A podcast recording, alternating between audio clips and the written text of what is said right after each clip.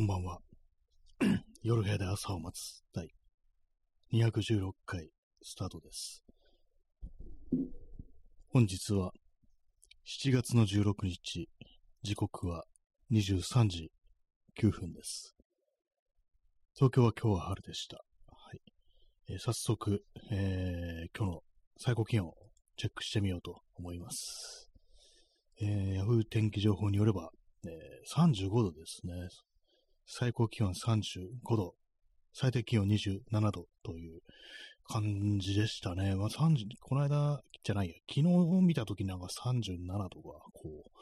出てたような、書いてあったようなこう気がするんですけども、まあ、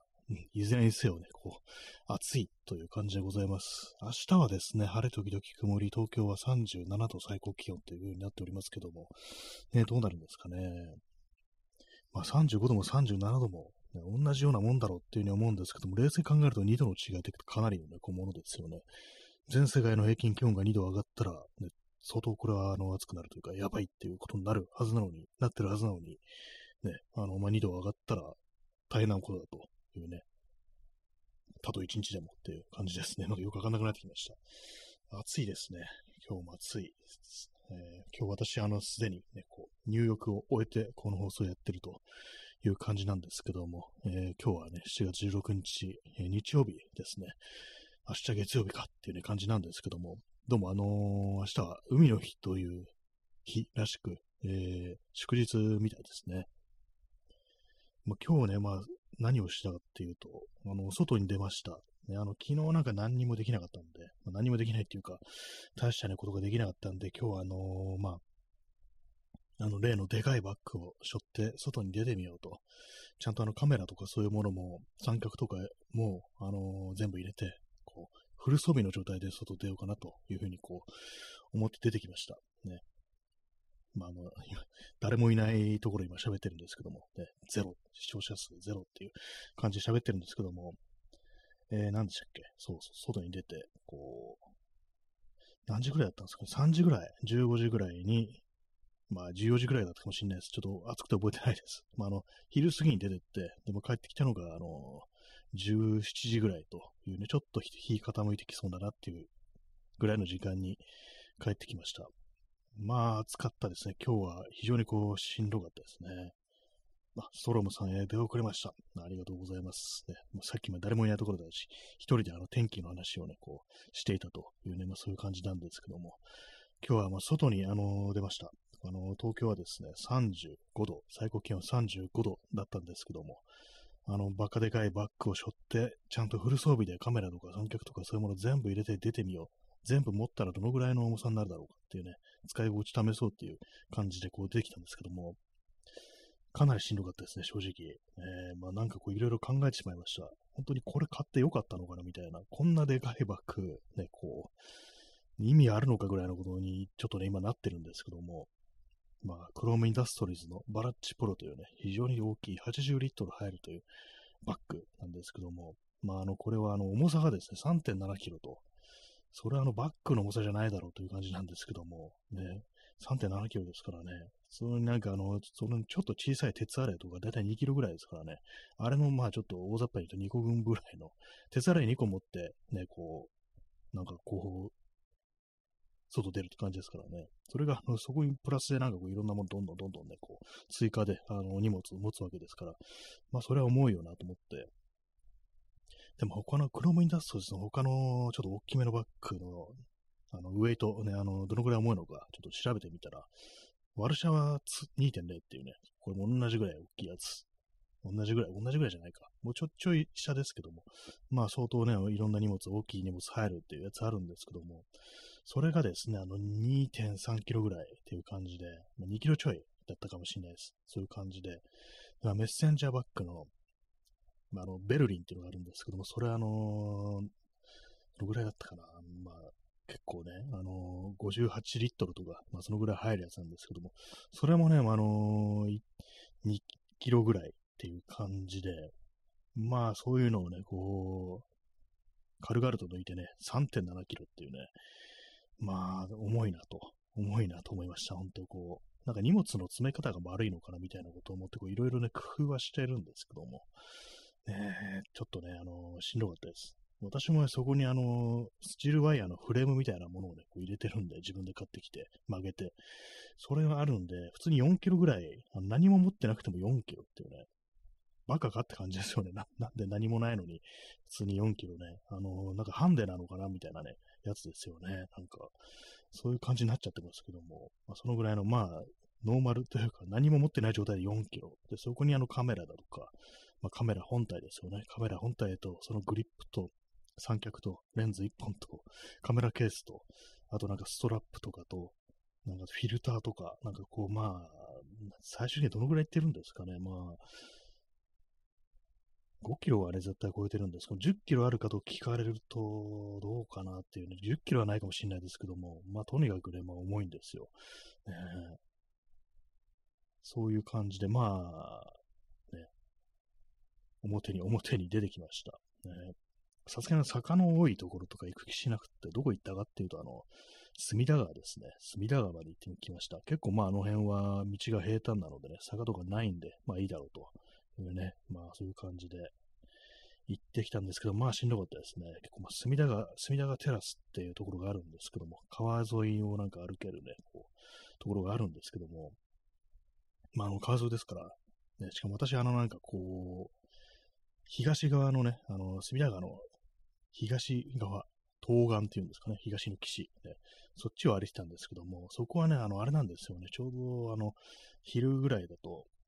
昼のね、なんかこう、15時からなんかこう、17時ぐらいだと、本当なんか太陽がね、そう、ぶわっとなんか照りつけるところで、しかもなんか屋根のあるものとかないんですよ。普通になんかその辺座ろうと思っても、全然そういうのなくって、まあ、の、唯一会議できんのがの高架下っていうね、あの、電車とかが通る、あの、高架があるんですけども、そこの下に入るしかないぐらいの感じで、まあ、とてもちょっとここいられないなっていう感じで、割とすぐに帰ってきちゃいましたね。まあ、そんな感じでした。まあまあ、ちょっとね、暑かったですね。はい。えー、水やサイダーを飲みます。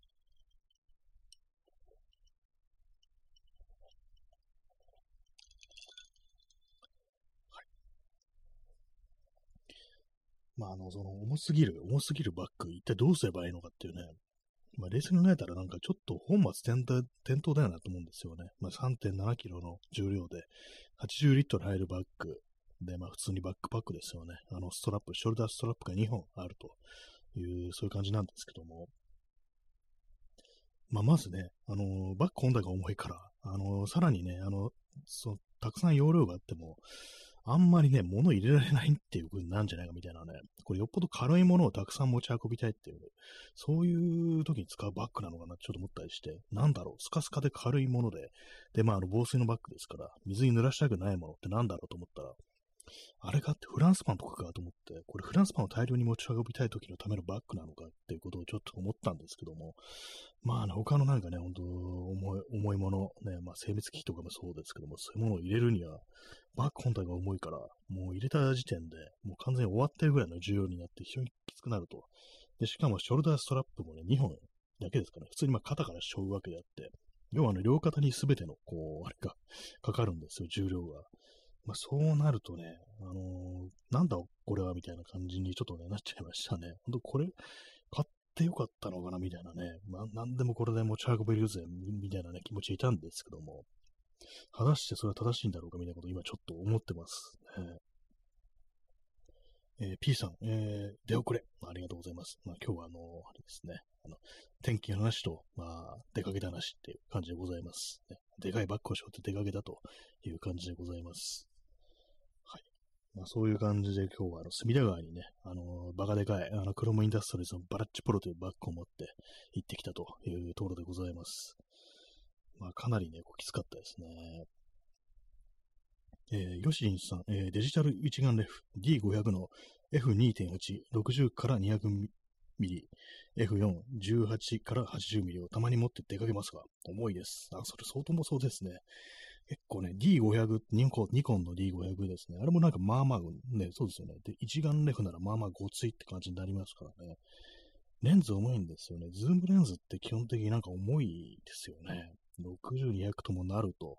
それ2つ持ってるだけでかなりのこう重量じゃな、なんじゃないかなと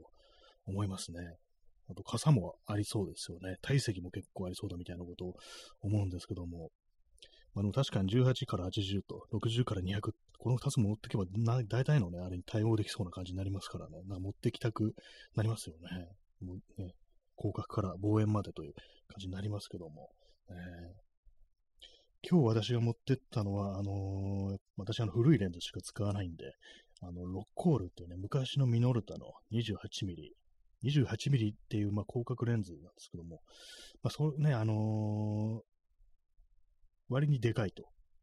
広角レンズにして結構でかい、重いっていう感じであってですね。あともう一本、あの、ニコンの、あの、PC ニッコールっていう、あのシュトレンズってやつですね。それを、まあ、それもちょっとね、ごついんですけども、その2本だったんですけども、まあ、重いですね。なんかね、あのー、基本的に、他のバッグに入れて持っていくときはそこまでね、なんかきついとは思わないんですよ。まあちょっと重いな今日みたいなことは思うんですけども、本当なんか肩に食い込む的な感じのね、あのことはないんですけども、やっぱ今回、あの、このバッグがでかいってなると、入れてるものがね、あの、いつもと同じでも、なんか異様に重く感じるってありますね。すべてのなんか重量が肩にかかってくる感じで、今もね、なんかこう、右肩が痛いんですよね。3点、ね、プラス3.7って考えるとね、ちょっと恐ろしいところがね、こうありますね。私が普段使ってるあのメッセンジャーバッグとか多分1.8キロとか1.9キロだと思います。まあ、結構でかいね、クローブの、えー、メトロポリスっていうね、結構大きいやつなんですけども、50リットルぐらい入るのかな、確か。そういうね、やつなんですけども、それはね、まあ2キロいってないっていう感じなんですけども、それでなんかこう、レンズ2本カメラとかね、なんかこう、持ち歩くと重いっていうね、感じになりますね。あの、そうですね、そのバラバラッチプロにそれを入れるとなんか妙に重く感じるっていう、そういうところですね。まあ、ヨシリンさん、えー、バンガードのでかいカメラバッグ、重いです。バンガードっていうね、なんかありますよね。カメラバッグね、結構。カメラバッグね、そうですよ。なんかいろいろこう、やっぱあの、中を守るためにね、これあの、固めに作ってあるっていうか、なんかちょっと樹脂のね、こう板とか入ってたりして、こう、そういうのもあって思うかもしれないですね。まあ、総じてそうですよね。まあ、カメラバッグ関係は多分ね、重く作ってあるっていうね、それありそうですね。ペラペラのやつを見ないですからね。どう、な、なんなんですかね、これ、ね、どうこう対処すればいいのかってちょっと思ってるんですけども、えー、まあ、暑いっていうのもありますからね、基本的になんかあの体力みたいなものも、ね、まあ私が運動不足というのももしかしたらあるかもしれないです。体を鍛えることによってこれもなんか回避できるのかなと、まあ思ったりもするんですけども、えー、まあ思わず帰ってきてあれですね、あのー、軍隊の装備ってどうなってるんだみたいな、あれもなんか重いね、非常に重いもの持ち運んでそうだと思って、なんかこう、あれですね、兵士、行軍、装備、重量とかなんかそういうので検索してたんですけども、まあ、あの、なんかアメリカ陸軍だとなんか60キロぐらいだったのかな。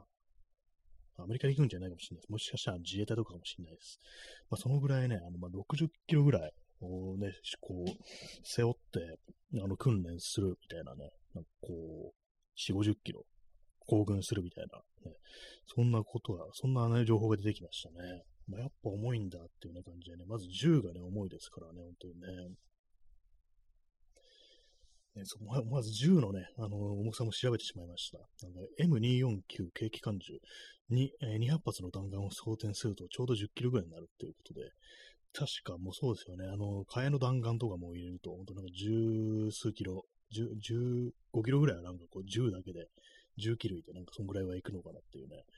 感じなんですけども、まあそれを持って、こう、まあ、延々とこう歩くっていうことをしてるらしいですね。えー、P さん、えー、レンジャー基本装備30キロぐらいらしいですね。まあ、そうなんですね。やっぱ基本装備が30キロで、そこからさらにこう、なんかあれなんですかね、ボディアーマーだとか、こう、まあ、銃、ね、アサートライフとかそういうものを持ってるっていう感じですかね。まあ、そうするとまあ60ぐらいいくぞみたいなね、そういうことなのかもしれないですね。かなりね、こうしんどいですね。えー、ストロムさん、えー、現代の兵士って意外とのそのそ動きますよね。まあ、やっぱこう、そんなにあの、機敏にやっぱり動けないっていうのがあるんですかね。やっぱなんかこう、まあ、素早く動くことによって、まあこう、戦闘を優位進めるっていう、まあそういう、あの、まあ世界でもないのかなということなのかもしれないですね。まあね、やっぱ重いんだということを思いました。まあ、ただ私の場合は自転車に乗ってますからね、自転車乗ってるんで、まあ、それもあってちょっときついっていう、あれもあるかもしれないです。ね。さらに結構まあ、あの、歩くよりはなんかこう、やっぱこう、もう少しね、あの、激しい運動という方向に、方に分類されるかと思うんで、まあなんかね、こう、かなりの、こう、今日はね、きつかったですね。まあ、完全無体力がもう尽きてる、もうダメだっていう 感じじゃないんですけども、やっぱずっと移動してる間中、あしんどいなっていうね、そういうことがずっと考えてしまうっていうのがあったりして、まあそうなるとね、あの、なんていうか、苦行になっちゃうんで、普通にね、あの、散歩とかね、こうお出かけっていうのはやっぱね、こう楽しくやらなきゃいけないですからね、なんかこう気ままになんかその辺をブラブラしてるっていうね、そういう感じでね、こうやるものですから、それがなんかもう行軍みたいになってしまうとね、ちょっとあの、そのね、あの、楽しみじゃなくなってしまうんで、その辺はなんかちょっとね、あの、軍人と比べても仕方ないのかなと思うんですけども、まあでもね、単純に重量で言うとね、まあ全然まあ、あの、その軍人よりはね、兵士よりは軽いという感じなんですけども、まあ、何なんですかね、あれね。本当なんか、自分がもしあの軍隊にこうね、こう、取られたらっていうね、なんかことを考えて、ちょっとね、ブルーになってしまいましたね。絶対やりたくないって感じでしたね。えー、水やサイダーを飲みます。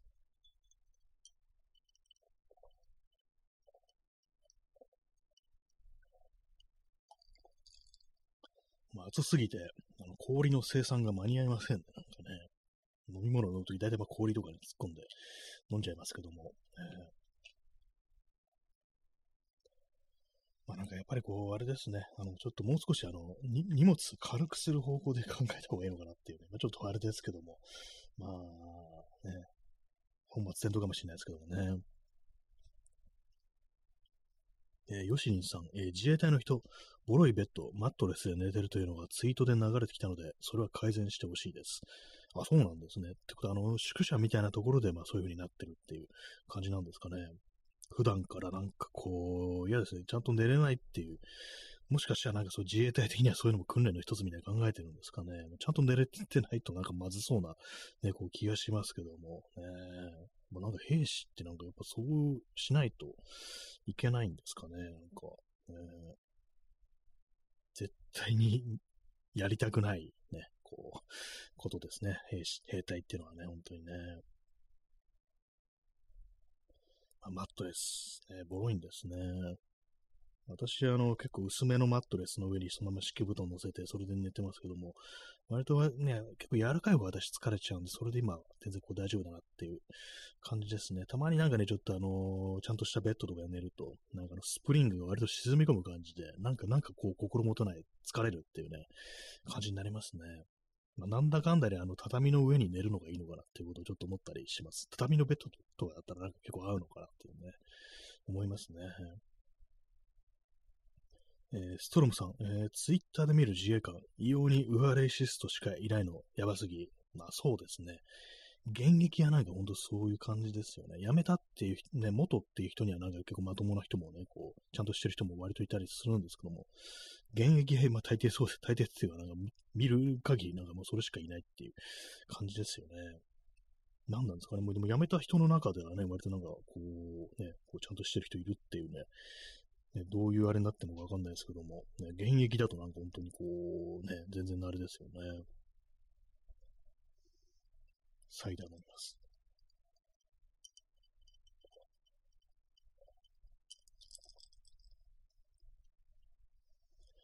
まあ、なんかこう、ね、あの、兵士みたいなものとね、あの、比べて荷物の重量うんぬんっていうのもなんかちょっとあれですね。本来ね、私がなんか自転車で移動してるわけだから、まあいね、そう、自転車カルチャーの人間なんだぞってね、それをちょっと忘れてるな、最近と思って、ね、こう、まあ、なんかの文化に属してるっていうね、私がこう自分で思うことはあんまないですけども、まあでも結構自転車はなんかこう、割と長いことをやってる趣味みたいなもんですから、まあ一応その、あのね、文化の中に属してるっていうふうになんかこう、まあ、あの、自分でね、こう、そういうふうに自覚しつつ、ね、なんかこう、やっていこうかなと、やっていこうかなって変ですけども、ね、えー、P さん、えー、社会や日常から引き離された状況を通常の状態とすることで、いつでも人を切るれるようにした結果、まあ、そうですね。確かにもう人を殺すってのが、まあ、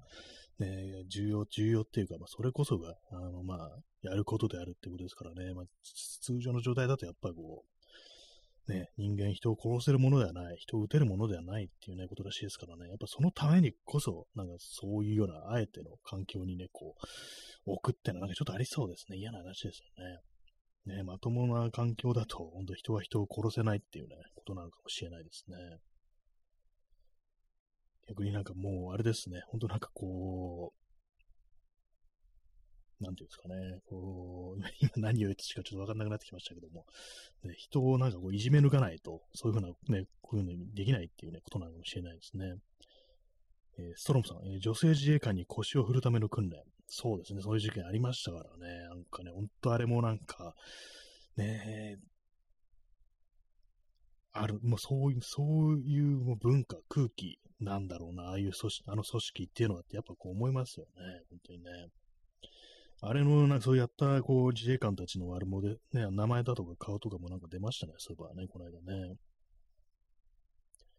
上上官とか、なんかどうなんですかね、処罰、ちゃんとね、それこそ顔出るみたいなそういうところがあったりするんですかね。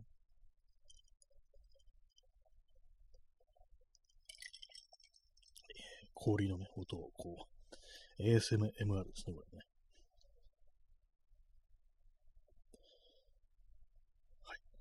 まあ、そういう感じで、あの、なんかこう、いろいろ重いものを持ってたとか、なんかそういうのね、なんか最近はなんかよくね、あの、銃がどうのこうのとかそういう話をしてますので、なんかその手のね、兵兵隊みたいなのが出てくる、兵士みたいなのが出てくる、なんかこう YouTube 動画みたいなものがなんかどうしてもこう、ヒットしてしまったりするんですけども、やっぱりね、あれですね、こう、あんまりそっちの方向に行かないようにちょっとね、気をつけたいですね。そういう人間ではないのでっていうね。まあ、どうですかね、自転車に乗ってる人間として、ね、あの荷物どんくらい持てるのかっていうね、なんかこれはちょっと思いますね。まあ、あの、私がね、その、まあ、買ったあのバラッチプロっていう、まあ、こう、バックパックですね。それのなんかこう検索して、そのクロムインダストリーズがこう出してる、あの、ビデオ、ね、こう、イメージビデオみたいなのがあるんですけども、それはなんかね、あの、こう、メッセンジャーの人がね、やっぱこう使ってるっていうね、こう感じなんですけども、仕事でなんかこう物運ぶ人ですね。そういうことなんですけども、まあ、あの、でも実際何を運んでるのかよくわからないんですよね。その、ね、なんかメッセンジャーの人ってなんか割と私の中で急ぎの書類とか、あの、まあね、なんかこうそういうものを運んでるってこうイメージあったんですけども、ね、まあ、どうなんですかね、実際ね、なんかよくわからないですね。たびたびなんかね、私もなんか都内とかこう走ってたりすると、結構有名なね、あのメッセンジャー、なんかこう、T サーブとかなんかそういうね、会社ありますけども、そこのなんか所属してるメッセンジャーの人とかこう、たまに見かけたりするんですけども、何を運んでるんだろうっていうね。まあ、でも本当、急ぎの書類でなんかね、こう紙とかじゃないとダメっていう、そういうものだとね、あのそういうああいうものに頼むのがやっぱ一番早いだろうっていうことは思うんですけども、それもなんかね、やっぱり今、こうね、あの普通にあのデータとして送ればいいっていう風になりますから、ね、そういうことが多くなって、あれもなんかこう、あんまりね、こう、やることがなくなっちゃうのかなっていうふうに思うんですけども、ね、現物をどうしても送らなきゃいけないってなるとね、もう本当ね、こう、実体のあるものじゃないとっていうのは、ね、なんかもう限られてきますよね、本当にね。食べ物ぐらいってな風になっちゃいますよね、やっぱね。あと、まあ、人間、人間を運ぶっていうね、そんな感じになりますよね。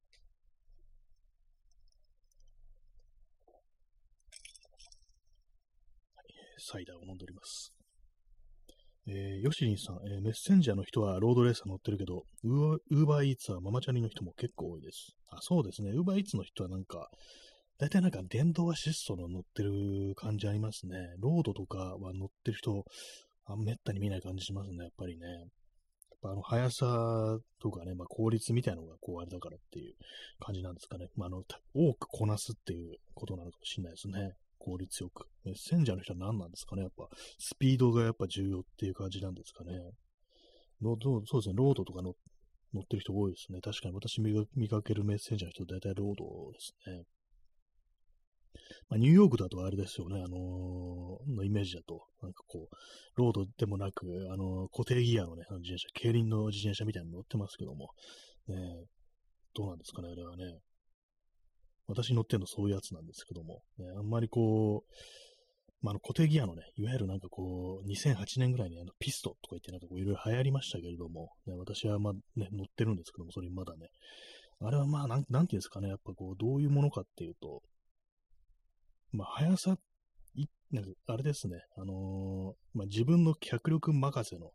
瞬発力みたいな、ね、瞬間的ななんかスピードみたいなものだと、まあ結構ね、あの、あると思います。ね、あると思いますっていうかわかんないですけども、そうですね、自分の脚力さえあれば、瞬結構短い、こう、時間では、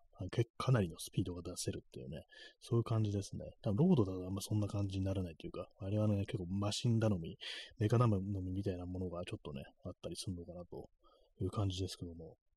っていうとなんかちょっと怒られそうですけども、一応まあその、なんていうか、本当の一瞬だけっていうね、まあそういうことですけども、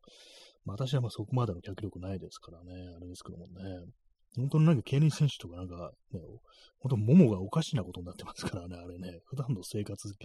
ね、着る服大変だろうな、これっていうふうに思いますからね。私もそこまでね、なんかガチガチなんかやってるわけじゃないですけども、ふくらはぎがね、やっぱあの、太くなったまま戻らないですね、もはやね。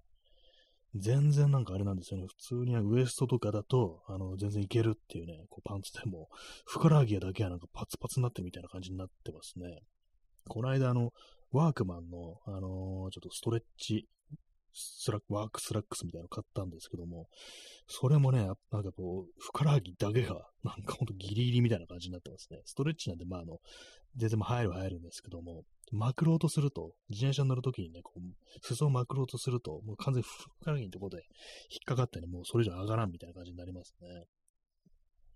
やっぱりなんかこう、ちょっとね、しかも私ギアを結構重めにあのー、作作ったりとか、あの、組んであるんで、それでもだいぶ、あれですね、あの、太くなってしまいましたね。まあ、自転車乗るのやめればなんか細くなるのかなってちょっと思ったりするんですけども、どうなんですかね。なんかもうこ、ずっとこのぐらいの太さなのかなっていうことは思わなくもないですけども、よっぽどなんか痩せようとしない限りね。はい、えー、ちょっとあの延長します。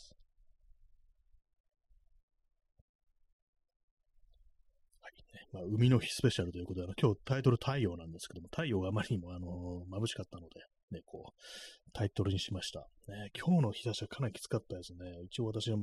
アームカバーして、あの UV カットのね、アディダスの帽子かぶって、で、まあ、あの、日焼け止めは塗んなかったですね。あの、まあ、あのアームカバーあるんで。まあ、でもそういう感じなんで、あの、首の後ろとかやっぱりね、あの、まあ、あの、帽子とか被ってもちょっと当たっちゃいますから。あと、顔面もね、ちょっとほてってますね。やっぱりね。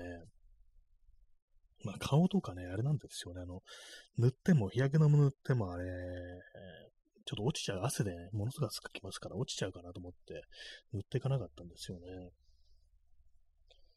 まあ、手の甲とかもね、最近なんかちょっとグローブとかした方がいいのかなってね、ちょっと思ってるんですけども、うん。本当なんか紫外線は避けるに越したことないですからね、基本的に有害であるっていうね、感じですからね。ぱなんか信号待ちとか本当になんかこう、あ、今焼けてる、じりじりじりじり焼けてるな、みたいな、今日実感がやっぱありましたね。かなりきつかったです、今日は。えー、これは日傘必要だな、というふうに思いました、本当に、これは。まあ、帽まだ今まであのアームカバーとか帽子があれば、まあ、日傘はいらないかっていうね、まあ、いいだろうって感じだったんですけども、今日みたいな日差し、やっぱりね、それに加えて、あの、やっぱ日傘あると、だいぶ楽になるだろうなって思いましたね。まあ、帽子とかだとやっぱりなんかこう、ね、首周りとか顔とかね、やっぱりどうしてもこう、ある程度は当たっちゃいますからね。まあ、そういうのもあるんで。まあ、なんか、あれですね、ありですね、日傘。ねまあ、ただ私、あの、歩きの時になんかちょっとあんま手になんか持ちたくないっていうのがあるんで、それもあってちょっとね、あのー、ハードルが高くなってるんですけども、まあでもやっぱりあの、外歩いてるとね、男性もだんだんだんだんと日傘を持ってる人が増えてきましたね。こうこのね、今、この時代に、未だになんかね、日傘さすな男なんて気持ち悪いって言ってるね、何なのかなってちょっと思いますね。どういう世界に生きてるんだろうって正直ちょっと思うんですけども、ね、まあ、もうこれもなんかいろんなね、こう、その人のね、属してる社会だとかね、地域だとか、まあそういうもので全然違ってくるのかと思うんですけども、まあ、私があの、東京のまあ23区ってとこにいますから、その人がね、結構いるぞっていう、まあそれは、それはいるだろうよっていうふうに言われちゃうかもしれないですけども、まあね、なんか本当にこう、紫外線というものは、こう、やばいぞというね、感じに、まあ、これから先なっていくんだろうなってことはちょっと感じますね。結構なんか年配の人とかもね、なんかこう、日傘さしてるね、こう、男性とかね、割といたりしますからね。まあ、あのね、年を取った人がなんかそういう風にやってるとありっていう風になるのもなんかちょっと変な感じしますけども。ね、まあでもあれですからね、あの、戦前とかは普通に男も日傘さしてたなんていうね、なんかそういう、なんかあのツイッターのなんかこう、ツイートが流れてきたんですけども、実際写真になんか残ってると、男性がなんか割とこう、刺してると、日傘をね、なんかそういう写真があって、ああ、そうだったんだっていうね、なんかいつの頃からかアウトっていう、ね、感じになってね、なんかよくわかんないですよね。えー、ヨシニさん、えー、何かもう夏休みに入ってる学校もあるみたいですね。7月20日から休みだと思ったけど、海の日ができて、それが月曜日にひっついて休み開始してるのかな。ああ、そうですね、なんかね。ま、ま、私のこう見かけた子供たちはどうなんだろう入ってるのかななんかあんまその辺のこと考えなかったですね。まあ、あの、昔の人間としては、あの、7月20日からっていう、なんかそういうイメージありますよね。確かに海の日がね、あの、まあ、今日、今日じゃないや、明日か、17日っていうことで、まあ、そうなるとね、あれですよね。確かに、まあ、そっからもうあれなのかなと、あれなのかなってあれですけども、もう休みになるのかなって感じですね。でもなんかあれですよね、あの、最近はなんかいろいろカリキュラムとかも昔と変わってて、あの、夏休みの間に結構登校日みたいなのがあるなんていうね、そんなのなんか聞いたことあるようなないような感じがするんで、なんか本当の純粋な夏休みってね、どうなってるんだろうというふうに思いますね。まあ、こんだけ暑いとなんか本当あれですね。まあでも、なんとなく今日思いました。昼間出んのやばいなって思いましたね、これ。ね、まあ、夜部屋で朝を待つっていうタイトルですけども、今度はもうあの、昼部屋でなんか夜を待つにした方がいいんじゃないかみたいなね、なんかことをちょっと思いましたけども、ね、まあそのぐらいなんかもう、危ないから出るなっていうね、感じになってるんじゃないかなと。ね、危険だっていうね、感じですね、本当にね。まあ明日37度ですからね、本当にね。まあ、最近ほんとなんか私夜に外に出るってことをね、こうあんまりしてなくって、ね、昔というか、前はね、なんか本当なんか、夜、夜型人間だったんですけども、最近なんかこう、出かけるの昼間に出かけるってことがちょっと多くなってるっていうか、それが当たり前になっちゃってるんですけども、なんかね、寂しいものです。ね、なんですかねな、なんかこう、昼間になっちゃったんですよね。それもあってね、あの、なんかこう、あんまりこう、写真を撮んなくなっちゃったのかなというね。あの、夜はなんかこの 放送やるからっていうのも、それもちょっとあるかもしれないですね。えー、ヨシリンさん、えー、高校野球も絶対に虐待で危険です。そうですよね。あれね、ほんとなんか、確実になんかね、異様ですよね、本当にね。なんでこんなクソ暑い時期にね、勝ち割りってなんだよって感じですよね。ただの氷じゃねえかって感じですけどもね、あれね。勝ち割りがあるから大丈夫っていうね、その理論みたいなね、昔の夏と違うんだぞっていうね。しかもあれもなんかね、坊主頭にさせようってなんかそのありますけども、ね、余計になんかあの太陽光線が直でね、頭皮みたいな来そうですからね、やばいですよね。まあ、でもなんか高校野球みたいなものをあれ楽しむっていうのは、なんかやっぱり基本的に、あのー、ね、少年を痛めつけることによって、あの、性的快楽を得てるんじゃないかみたいなね、あの、サディスティックななんか喜びを、あの、見てる人たちが感じてるんじゃないかって私、ずっと思ってるんですけども、だからなんか、ああいうね、あの、坊主にしろとか、あの、夏にやれって言ってる人は、要はジャニー北川みたいな連中っていうね、私に、あの、正直そういうふうに結構ずっと前から思ってて、で、まあ、あのそう、サディス、サ、サド、サディストなんだっていうね、私はちょっと思ってるんですけども、正直ね。ぱなんかこういろんななんかそう体育会系だとかああいうものでなんかね、こうそうね、こうい、いびったりするのっていうのは、ななんかね、やっぱ全部そういうサディスティックな何かこう、その欲求みたいなものから来てんじゃないかなっていうのはね、そういうま疑惑が私の中でこうずっとこう、ありますね、やっぱりね。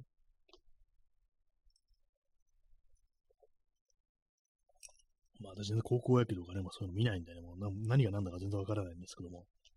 いつぐらいからやってるっていうのはね、わからないんですけども、もうあのー、高校野球、ね、甲子園というところに行く、それぐらいしかこう分かってないですね。ほんとなんかそのぐらいなんですけどね。まあでも、これは無理でしょって感じですよね。このね、クソ暑さの中でね。はい。まあそんなわけでね、まあ今日はあの、ちょっと荷物軽くする方向で考えて、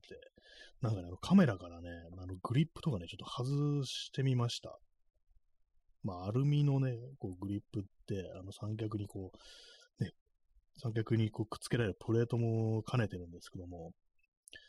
まあ、アルミなんでそんなに重くないんですよね。まあ、これも焼け石に水かなと思うんですけども、そうすると何をね、こう、持たなければ、何をこう、荷物からね、外せばいいのかなと思うんですけども、バッグなんですよね、多分ね、これね、3.7キロの荷物ね、いきなりあるわけですから、ただしょうだけでね、これを変えた方がいいっていう、そういうふうな、なんかこう、あれがね、こう、結論に行き着いてしまったらちょっと嫌だなと思いつつ、なんかちょっと何度かならんかなと思ってるんですけども、えー、ストロムさん、えー、そして負けた方が土を食う節があるとか、あ、そうなんですか。なんかそういえばあの土集めてますよね。なんか泣きながらなんか土を集めてるんですけども、ね、あのなんか悔しそうになんかね、こう、泣きながらとかなんかそういうね、こう生徒、ね、子供たちもいるのあれやっぱあの後食わされるからってことなんですかね。こう、歯医者には土がふさわしいっていうね、なんかね、まあ、土に埋められる方じゃなくてまだ良かったかもしれないですけども、ね、なんかやなんと野蛮な風習だろうかっていうね、まあ、そんなこと思いますね、本当にね。えげつないですね、高校野球ね。あんなものを見てね、こう、ね、興奮してるね、こう大人たちがいるっていうね、けしからんっていう感じでね、もう、軌道上からの核攻撃しかないみたいなこと思いますけども、ね、核攻撃、核攻撃とかね、そんなことを言うんじゃないっていうね、まあそんな感じです、本当にね。は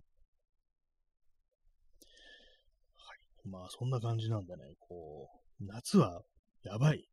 ね、もうほんとそれしかないですね。夏はやばいです、本当にね。対これはなんか本当にこう、でもまだね、私のね、私の中ではね、11月いっぱい夏なんですよ。私の、私の体はそう言ってます。ね、なんかそういう感じなんで、本当なんか、すごいね、こう、暗くな、暗くなるっていうか、本当やられてしまいますね。これね、まだ7月なんだっていうね、感じですけどもね、これがあと3ヶ月続く、ね、3ヶ月以上続くっていうね、普通にま去年とかなんてどんくらいまで半袖だったのかな。11月は私多分ね、あの、T シャツの時あったと思います。10月はね、確実にあの T シャツでした。写真に残ってるんで、ね、T シャツだったんですけども、ね、ほんといつまで、いつまで私はこう、ね、夏でいるんだろうかって本当思いますね。えー、P さん、えー、でも、血まみれになったスワッターには心が躍ってしまいます。もうそうですね。そういう使い方ですよね。バットですね、バット。ね、こ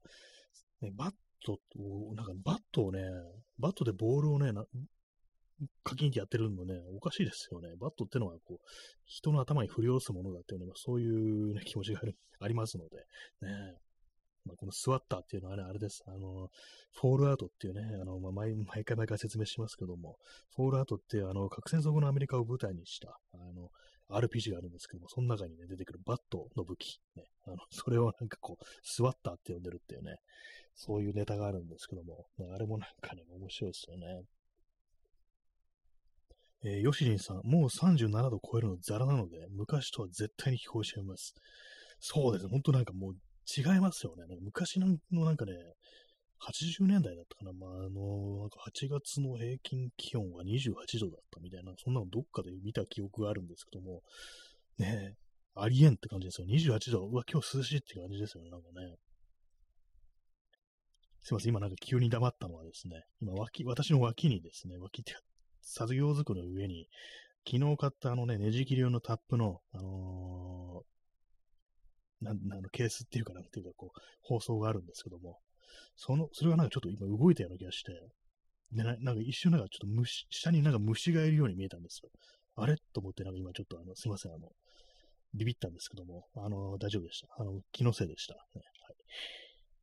まあ、そんなこと急になんかよくわかんないこと言ってますけども、ね、まあそうです。ほんとなんかね、こう37度超えるの当たり前っていうね、ほんと異様ですよね。助けてって感じになりますよね、もはやね、完全にね。外に出てはいけないぐらいの感じですからね。しかも日本はね、この湿気もありますからね、本当にね。まあ、チャンツさん、えー、出遅れました。ね。チャンツさん、出遅れティニス。ありがとうございます。なんか、出遅れティニスっていう、なんか私あれですね。あの、メロス、走れメロスのね、あのー、思い出しちゃいますね。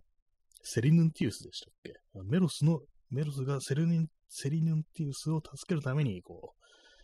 走るって話でしたよね、確かね。で、オクレティウス、ね、間に合いませんでしたってね、処刑されちゃいましたっていうね、なんかそのうちが出てきたりしてっていう感じですけども、ね。まあ、そんな感じで今日はあの暑いという話をしてます、主に。バッグがでかい、暑い、ね、重いとか、そんな話をずっとしてるというね、感じですね。まあ、高校野球やべえぞという話をしてたんですけども、ね、ほんとなんか異常です、本当に。えー、サイダー、ね、氷の溶けたサイダー、飲み干します。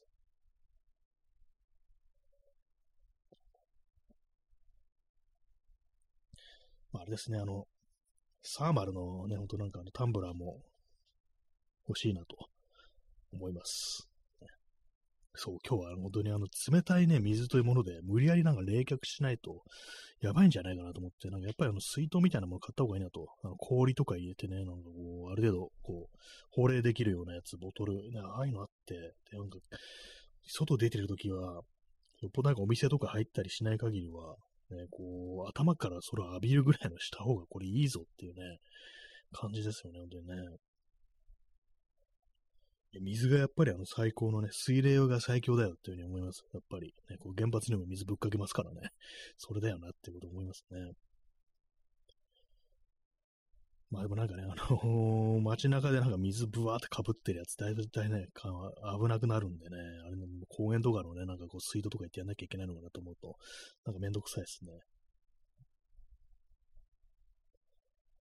水、水を浴びましょうという感じです。ね、まあ、でも、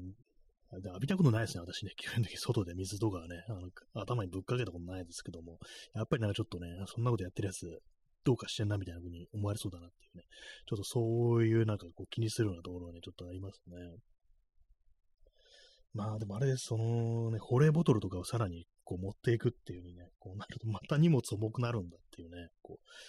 う、ね、ちょっときつくなりますね、なんかね。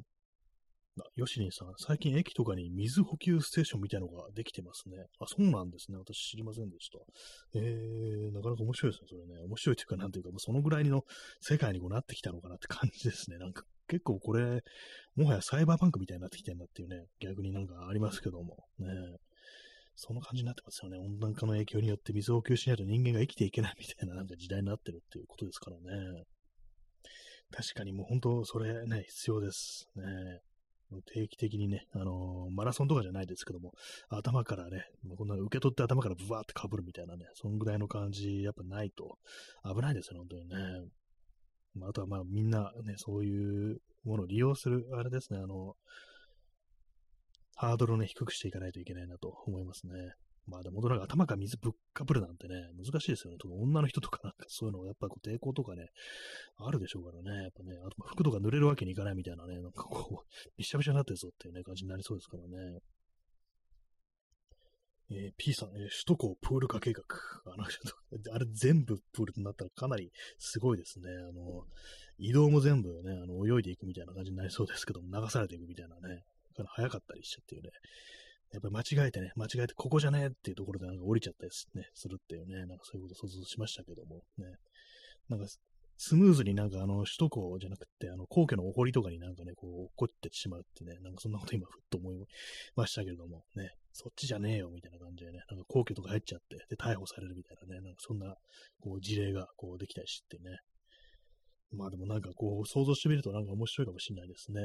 なんかこう、文明が終わった後のね、こう世界で、なんかこう首都高にこう、水が溜まりまくって川みたいになってるっていうね、なんかそういうの想像すると結構面白いかもしれないですね。えー、ストロムさん、えー、東京ベース、ベースの汚染水を浄化するためにゲックを、ね、これもあれですね、フォールアウトネタですね。東京ベースンっていうね、変わった名前ですよね。なんかあのー、ワシントン DC にね、あの、タイダルベーソンってね、ところがあって、そこはな結構桜並木で結構ね、有名なあの観光スポットみたいになってるっていうね、ところなんですけども、ね、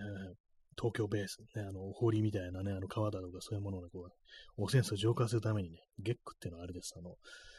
あの、フォールアウトに出てくるね、環境浄化システムみたいなやつね、それであの、綺麗な水を作るっていうね、なんかそういうものがこう、あるんですけども、ね、水綺麗になったら、本当なんかあのー、皇居の堀だとか、ね、それこそなんかこう、隅田川だとか神田川だとか、ね、そういう川のね、あれがなんか本当にキラキラした澄んだ水になったらどんな感じになるんだろうっていうね、透明な水になったらどういう風になるのかなっていう風にね、考えてると、ちょっと面白いですね。まあでも、神田川とかもね、場所によっては結構透明だったりこうするんですよね。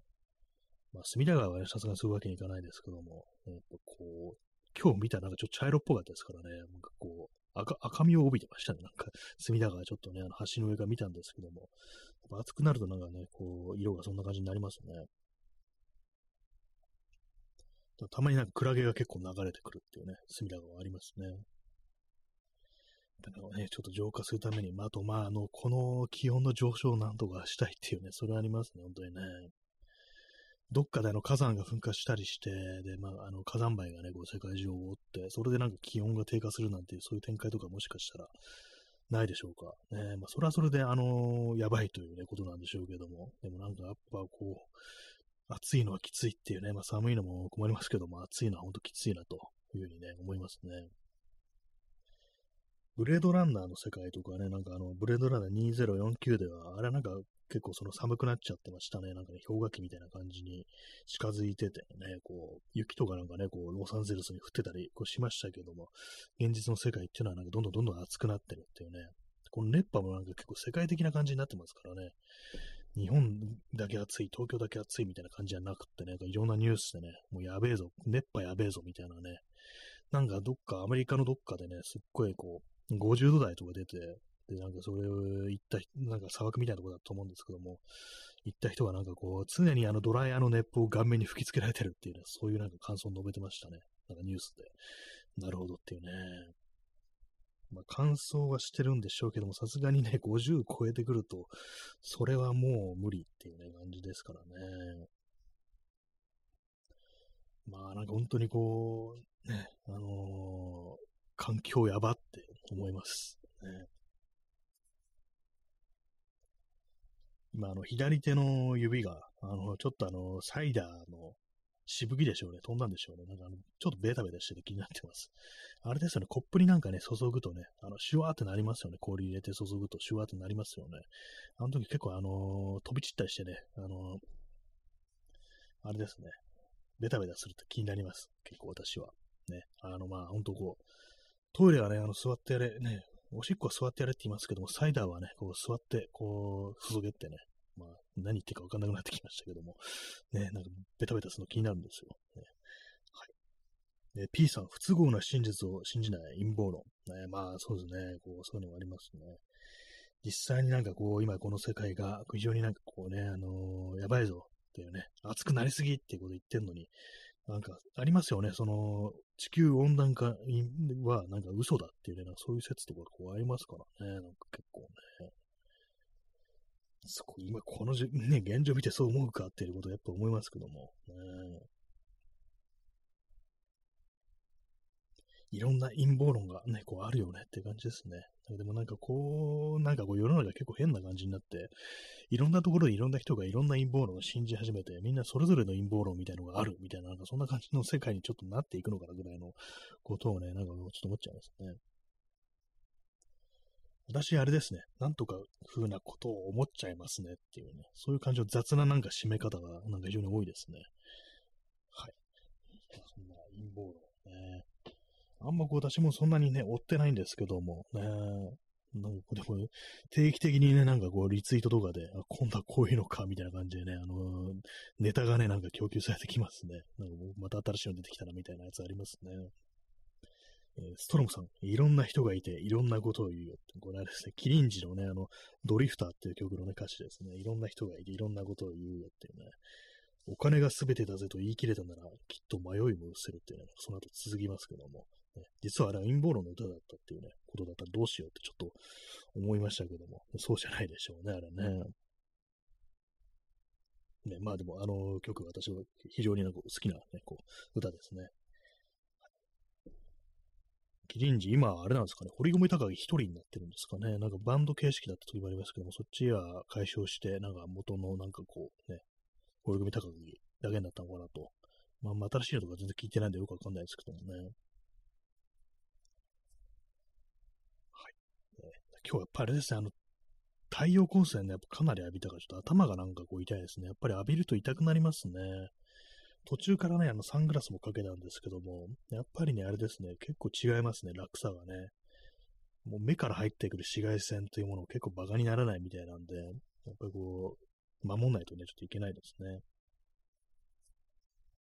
えー、P さん、えー、地球温暖化を原発推進の理由にする名も、時折主張を聞きますが、あの排熱を考えると、あなんかありますね、そういうのね。原発の方がやっぱあの環境にいいんだみたいな、そういうのね、こう事故さえ起こさ起こさなきゃいいんだよって、そういうふうに言うと、いますけども、熱、そうなんですよね。あの、核分裂で熱が出てるってことですからね。そうすると、なんかね、あの、散々ね、あれですからね、こう、日本でね、もう本当にメルトダウンしてるわけですから、あんなもう冷やさなきゃ冷やさなきゃって水ぶっかけてね、なんか上からなんかブワーって巻いたりしたっていう、ね、ことを忘れたのかって思いますよね。とにかく熱が出るとやばい。熱がね、こう、どんどんそのままにしておくと爆発するっていうね、どう考えてもやばいだろうって感じなんですけどもね。熱、ね、そうまさしく熱によって、こう、ってものですからね。ほっとくとどんどん熱くなる。上になんか汚染されるっていう、なんかこう、ね、事故ったりもするっていうね、感じのものですからね、危ないですよね、なんかね。排熱ね、ほんとなんかこう、なぜこう、地球は熱を出してるんでしょうかと思うんですけども、ね、まあそれはそれ、冷え冷えてもまあ困るっていうね、感じなんですけどね。頭の左側がなんかね、ちょっとこめかみみたいなところがちょっと痛くなりますね。やっぱ今日フロントからあの今日はね、太陽光線をね、こうまあまあ浴びたということでね、そのせいかもしれないですね。なんであれなんですかね、こう、頭が痛くなるのかちょっとよくわからないですね。えー、P さん、あまりの熱波にフランスでは原発が逆に稼働できない。あ、そうなんですね。なんかあの、そう、なんか聞いたことあるような気がしますね。川沿いになんか原発立ってるけども、その排熱、ね、冷やすことができなくなるっていう、ね、ことでしょうか。ね、やっぱちょっと原発ね、こう、ダメですよね。普通に考えたらね、あの、廃棄物とかね、なんか本当にこう、あれですね、あのこの間なんかたまたま YouTube で、あの、世界でこう一番なんか深いところってのはどこだみたいな、なんかそういろんなこう例をね、こう出して、こう、ダーッとなんか羅列していくって動画があったんですけども、その中での、確かなんか、オンカロでしたっけ？要は核廃棄物をこう処分しておくっていうね、そういうところです。本当に地下のね、すごい深く深くに埋めるしかないっていうね、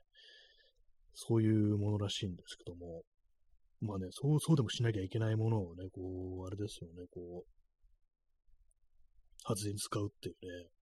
いつかなんかもう終わるんじゃないかみたいなことやっぱちょっと思っちゃったりしますよね。えー、ヨシニさん、えー、傾斜、豚小屋、えー、牛小屋の火事が続くの絶対に怪しいです。あれなんですかね、なんかすごい多いですよね、なんか妙にね。私も思ってたんですけども、なんか怪しいというかな、なんかあんのかなみたいなね。起こるんですかねやっぱなんかこう条件的にやっぱこういうふうに気温がこうね、高くなってくると火事が起こりやすくなるっていう。山火事やなんかはね、あのなんかこう、ヨーロッパとかね、アメリカとかではやっぱこう、気温が上がることによって、やっぱ自然発火でこうなんかなるっていうね、木から、まあ乾燥してるっていうのも多分あると思うんですけども、ね、まあ日本においてそういうとこから火が出るのっていうのはこれは一体どういうことだろうっていうのはちょっと思ったりこうしますね。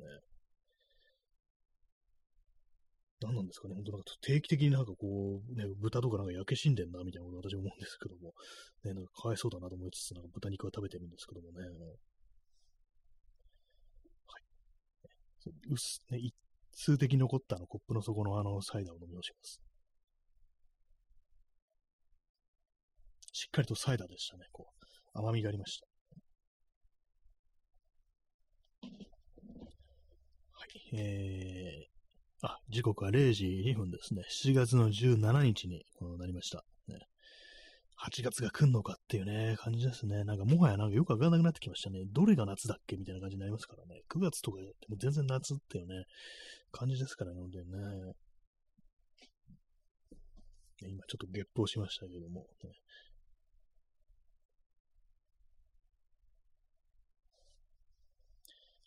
ちょっと水滴を、水滴を拭いております。えー、ヨシリンさん、えー、フルーツ泥棒は、えー、おそらくグエンの仕業、ベトナム人。あこれは、フルーツ泥棒ってなんか、あるんですかね？どうなんですかね？ちょっとまあでもこれはですね、ちょっとあのー、まあまずい、まずいと思いますよ。これあの、グエン。確かにね、ベトナム人、あの、グエンさん多いらしいですけどもね。まああのね、ちょっとね、ここれはちょっとあんまね、わかんないですけどもね、フルーツ泥棒って言いますけども、でも結構なんか、あれなんですけども、何ですかね、あれ、駅前でね、なんか東京とかだと、なんかたまにフル、たまにつかね、ちょいちょいフルーツが売ってるんですよ。なんか妙に安い値段で売ったらしいんですけども、まあ当然のごとくね、あれ売ってるのも日本人だったりするんですよね。いや、まあ、わかんないですけども、ななんかわかんないんですけども、ね、どっから来たの？果物なのかな？みたいな。まあでもなんか、それでね、なんか売っ、最近はなんかあんま見てないですけども、売らされてるっていうなんか感じがなんかちょっと受けるっていうか、まあなんかバイトみたいな感じなんですけど、なんかあれ元締めってたあれですけども、何なんだろうってね、ちょっとね、思ったりしますね。あ、ストロムさん、えー、被害者面月間ですね。あ、そう、8月はそうですね。あの、戦争のね、こう、あれだという いうことでね、確かにね。やっぱりなんかね、あの、本当こう、子供の頃からね、いろいろこう、8月とか、あの、まあ、戦争の話題とかもいろいろ見てましたけど、やっぱりなんかあの、被害者っていうね、あの側面がこう非常に強いっていうか、やっぱりなんかね、こう、そうなんですよね。やっぱりこう、日本はなんか侵略をしたっていうね、こともね、あの、非常にね、まあ当たり前ですけども、侵略をしたっていうね、側面、側面っていうかもうメインの面かもしれないですけども、そういうのありますからね、なんかそういうのあんまりこう言わないで、こうね、なんかこう我々がなんかこう被害を受けたみたいな感じになったりして、ね、なんかやっぱりそういうのもあったりして、もう戦時中、ね、戦争を起こした、こうね、こうも、ものに対するこう、なんですかね、こう、批判の目があんま向いてないみたいなのがありますからね。なんか悲しいことがありましたみたいなね、なんかそういうのがね、こう、やっぱりね、こう、ありますからね。まあでもなんか去年とかね、8月とか、こうあんまりなんかこう、そう戦争関係の、こう、まあテレビだとか、まあテレビ、テレビよく見ないでわかんないですけども、まあそういうのもね、こう、あんまやんなかったみたいなのがあって、まあ、今年もやっぱね、やっぱ全然、まあせいぜいなんか8月6日とかにちょろっとなんか広島行ってなんかあの、どうだこうだ行ったみたいな感じでなんかでちょっと終わりそうなね、感じではありますよね。えー、P さん、えー、すずさん、えー、暴力で従えていたことを気づけない、愚かな人間に解約されてしまったアメアニメ化。ね、今、なんかアニメ化はアメリカって言いそうになりましたね。なんかそうですね、そう、あのー、この世界の片隅ででしたっけ？ね、そう、主人公がね、すずさんって、まあ、戦時中の、あの、広島に起きたね、こう女の人が主人公なんですけども、最後にね、そのあの旗がね、太極旗っていうんですでしたっけ？あの、まあ、朝鮮のこう旗ですよね、こう上がって、で、まあ、要は、その、まあ、日本はね、そう朝鮮半島侵略したということで、まあ、こう、それのね、まあ、戦争が終わったらその旗が上がるというのを見て、こう主人公のね、小鈴さんが原作ではね、こう、まあ、今まで暴力で従えとったいうことがっていうのは、ね、そこに、初めてそこでこう気づくというね、ことなんですよ。まあ、戦争が終わって日本が負けたからね、ようやくなんかその旗をこう上げることができたっていうね、まあ、そういうことですね。それ、それがなんかこうアニメ化、映画版ではね、こうなくなってたっていうね、本当最後の最後のそういう、ね、ああいうところでこうなくなってくるっていうね、こう、なんかね、こうありますよね。ありましたね、本当にね。なんであんな風にしたのかっていうね。まあ、ああいうね、でもあれなんかね、そのあの旗とか出てくるの見たらなんかごちゃごちゃ言うね、こう、人たちが結構いたん、いるということをなんか想定して、まあその監督がなんかどういう思想を持ってるかわからないですけども、まああれはなんか非常にこうね、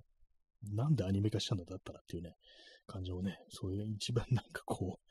う、ね、大事なところをね、こう、なくすなんてっていうね、そうなんですよね。気づけない愚かな人間に解約されてしまったって感じになりますからね。主人公のなんか人柄だとか、こう、まあ、思ってることだとか考えとかそういうものがなんかこう、まるっとこう解約されてしまったってことになりますからね。はい。え0時7分ですね。えー、残り、ね、1分という感じのね、構想になってまいりましたけども、明日もまあ37度、明日は37度っていうことで、ね、皆さん、あの、この、死なないように、あの、死なないようにちょっと行きましょうっていう感じでね、あの、水をね、水を浴びていきたいですけど、まあ、それもね、ちょっと難しいですからね、ほんとなんかこう、なるべくあの、太陽光線を避ける感じでね、あの、次のね、あの、物陰までダッシュだみたいな感じでね、もうダッシュしてったらめちゃくちゃ暑くなって余計やばくなるっていうね、熱中症になりましたみたいな、そういうオチになりそうですけども、まあ本当なんかね、こう、ね、避けたいですね、太陽光線ね。P さん、えー、自分たちの戦時下にも存在していた日常的な幸せを支えていたものが何だったのか。まあ私あのね、こう映画なんか、そう、そういう中でもある日常の的な幸せってみんな結構ね、こう描いてましたけども、まあああいう、その裏でね、なんかこう、ね、いろいろ人がなんかこう泣いていたっていうね、まあそういうことが非常にあるというね、そういうことですからね。はい。まあそんな感じで、ね、本日はこの辺りで、えー、終わりたいと思います。それでは、さようなら。おやすみなさい。暑い。